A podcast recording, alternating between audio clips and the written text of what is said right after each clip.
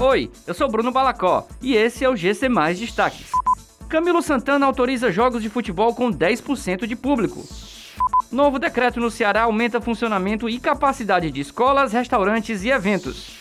Interior do Ceará registra ventos intensos e casas danificadas.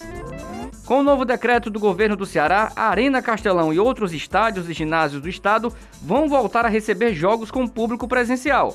Segundo informação divulgada nesta sexta-feira pelo governador Camilo Santana, esses jogos vão funcionar com capacidade reduzida e algumas exigências do público, como um evento teste.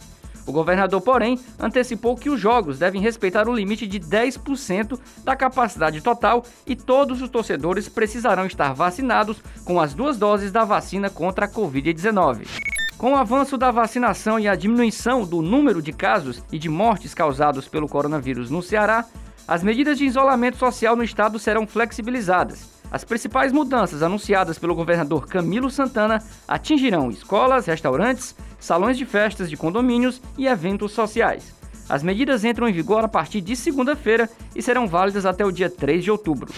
Durante esse mês de setembro, é comum que o Ceará registre ventos mais intensos e mais fortes. Em algumas cidades, porém, essa força é motivo de espanto para os moradores. Em São Luís do Curu, distante a 79 quilômetros de Fortaleza, os ventos derrubaram parte do telhado de uma casa. Apesar de muitos falarem em ciclones nas redes sociais, a FUNSEMI afirma que não é o caso. Trata-se apenas de ventos intensos que costumam acontecer durante esse período, mas que precisam de determinados cuidados. Essas e outras notícias você encontra em gcmais.com.br. Até mais!